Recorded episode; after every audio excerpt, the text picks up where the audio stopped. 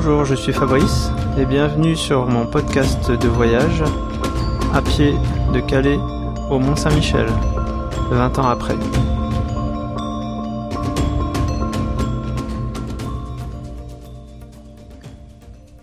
« 5 septembre 1998, de Pont-au-Beau au Mont Saint-Michel, 17 km. Voilà, j'y suis. J'y suis arrivé, malgré les difficultés et les moments de découragement ou de solitude. Jamais je n'ai pensé à abandonner, même dans les pires moments. Comme papa l'a dit, avant que je parte, je suis tellement têtu que j'y arriverai. Peut-être. Peut-être aussi que ma bonne étoile m'a suivi. Je dois aussi remercier, au moins en pensée, toutes les personnes qui m'ont soutenu et encouragé, toutes les rencontres, les compagnons d'une seconde, d'une minute ou d'une heure. Mais je dois surtout cette réussite à moi-même, à mes jambes et à ma tête, d'avoir tenu le coup pour toujours continuer jusqu'au bout.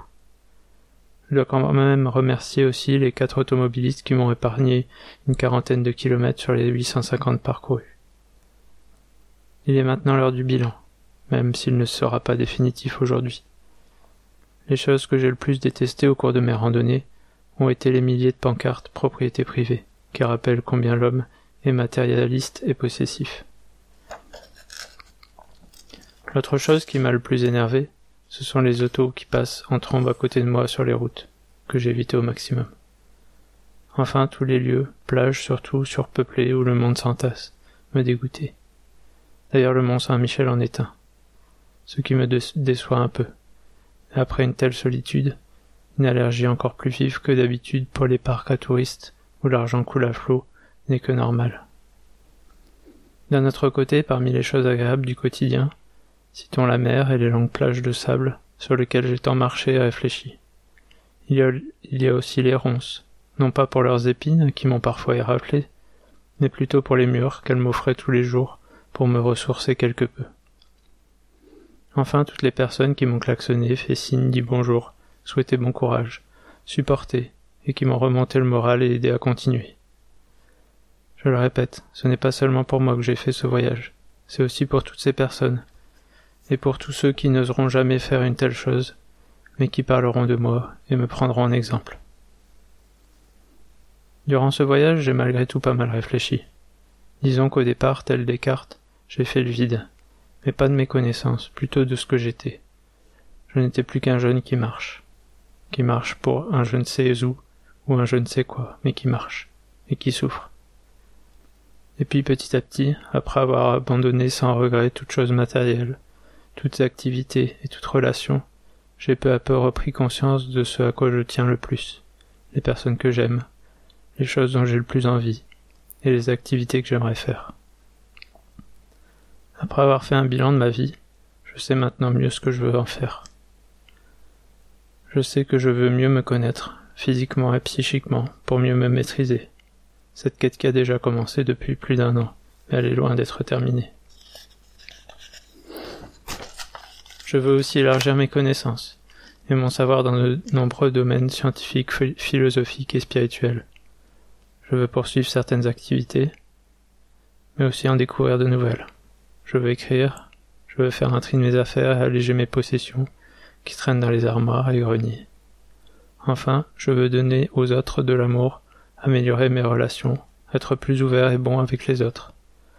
Proches, surtout, mais aussi amis ou inconnus. Voilà en gros ce qui me vient à l'esprit pour le moment. Je suppose que d'autres choses vont me revenir, ou simplement me venir à l'esprit, mais je les écrirai lorsque j'aurai plus de recul. La principale question qui me vient maintenant c'est et après? Est-ce que ce voyage aura transformé ma façon de vivre ou de voir les choses? Pas sûr, mais j'espère qu'il ne tombera pas trop vite aux oubliettes de ma mémoire en un simple défi réussi, mais plutôt en passage de la vie étudiante à la vie telle que j'aimerais qu'elle soit.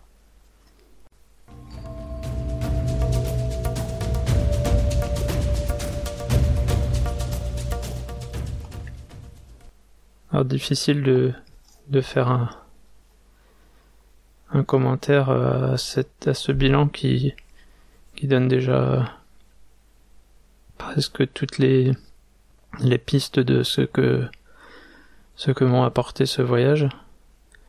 Euh, effectivement, en arrivant au Mont-Saint-Michel, euh, je, je, crois, oui, j'ai oublié dans, dans, dans, mon dans mon compte rendu de dire que je me suis pris une dernière averse, une bonne dernière averse, comme un espèce de de, de signe extérieur où tu tu t'en chié, mais est juste une dernière petite épreuve pour euh, pour tout ton ton parcours réalisé. Et, en arrivant, bon, je pense avoir quand même versé une petite larme. En tout cas, j'ai, j'ai versé des larmes avant en pensant à ce moment où j'arriverai. Et, j'ai été très très déçu par, par le lieu. Pas par, euh, pas par sa beauté, parce qu'il est quand même assez magnifique, mais vraiment par euh, la densité de, de touristes. Et tout le, le côté euh, marchandise et vente et, qui, qui tourne autour de, du mont et j'en ai, eu l'expérience plusieurs fois après en y revenant à chaque fois. Euh, j'ai quand même réussi à trouver un endroit à l'écart pour pouvoir écrire mon, mon bilan et attendre euh, ma famille pour qu'elle me rejoigne. Et je voulais absolument euh, faire ce bilan avant, en, en, étant encore seul, en n'ayant pas encore repris contact avec la civilisation entre guillemets. Alors après, j'aurai encore quelques quelques enseignements tirés et voir un peu comment, en reprenant euh, ma vie, euh, ma vie quotidienne, ma vie en société, euh, qu'est-ce que qu'est-ce qui me restera de de ce voyage. Et donc je, je ferai une petite conclusion à la fois sur ce que j'en ai retiré dans les jours qui suivent et puis euh, ce que je retire euh, de, cette expérience de, de relater tout, tout ça 20 ans après.